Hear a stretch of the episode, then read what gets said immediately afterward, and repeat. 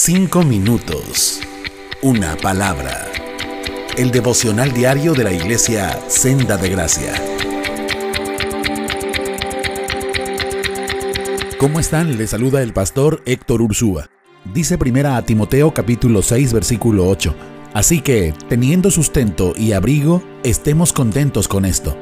Sustento y abrigo, es decir, alimento y ropa el apóstol Pablo dice aquí que teniendo eso ya deberíamos estar contentos. Y mientras algunos hoy lo acusarían de conformista, la Biblia entera respalda su afirmación.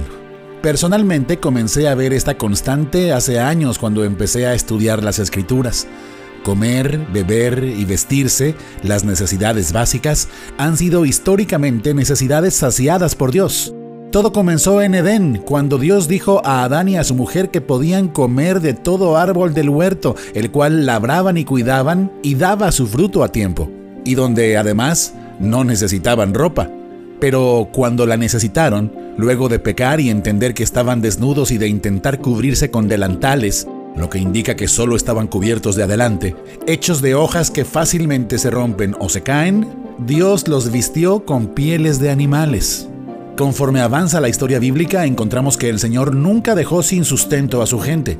Fue para alimentarlo que Dios trajo a su pueblo a Egipto, y cuando lo sacó de allí para liberarlo de la esclavitud y lo hizo andar por el desierto durante 40 años, hizo llover pan del cielo diariamente e hizo brotar agua de la roca para miles y miles de personas que, quizás como usted ahora, no podían trabajar. Y además, pese a todo, Dios hizo que no se envejecieran sus ropas ni sus sandalias.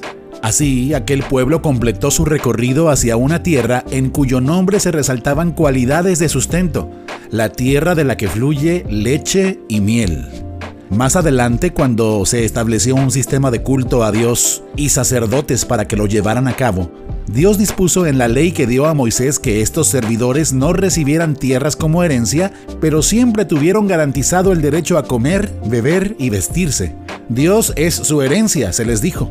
Y en Deuteronomio 18.3 leemos, del ganado, las ovejas y las cabras que el pueblo traiga como ofrenda, los sacerdotes podrán tomar para sí la espaldilla, la quijada y el estómago. También se dará a los sacerdotes la primera porción de los granos, del vino nuevo, del aceite de oliva y de la lana que se obtenga en la temporada de esquila, pues el Señor escogió a esta tribu para que le sirva para siempre. Carne de toro, de cordero, diversos granos, vino, aceite y lana no son otra cosa que comida, bebida y vestido. Y más tarde, aún el sistema de esclavitud reglamentado en la misma ley de Moisés, que muchos tienden a descalificar por el simple hecho de permitir que hubiera esclavos que pertenecían a sus amos, tenía, entre otros propósitos, la preservación de la vida de hombres, mujeres y familias completas dedicadas a trabajar para un patrón que estaba obligado a no maltratarlos ni causarles daño, y a darles de comer, de beber y a proveerles la ropa necesaria para el día a día.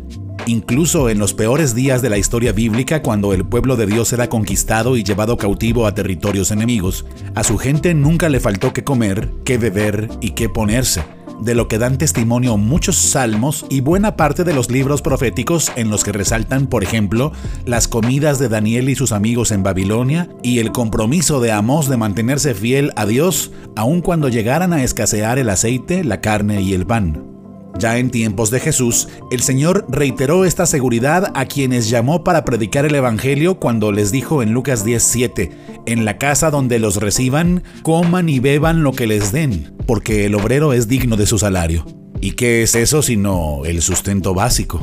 Jesús lo enseñó en Mateo 6, por tanto, no se afanen por su vida, por qué han de comer, qué han de beber, ni por su cuerpo, qué han de vestir, pues la vida es más que el alimento y el cuerpo más que el vestido.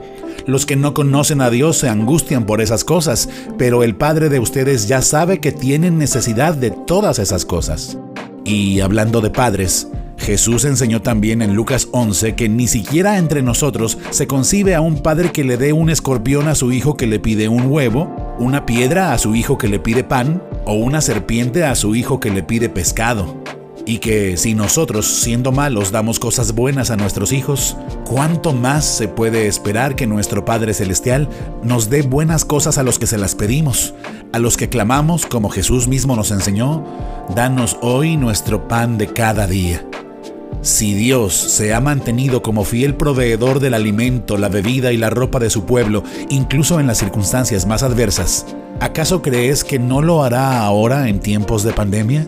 ¿Se interrumpirá ahora esta historia de constante provisión y sustento del Dios que no escatimonia a su propio Hijo, sino que lo entregó por nosotros y que nos da juntamente con Él todas las cosas?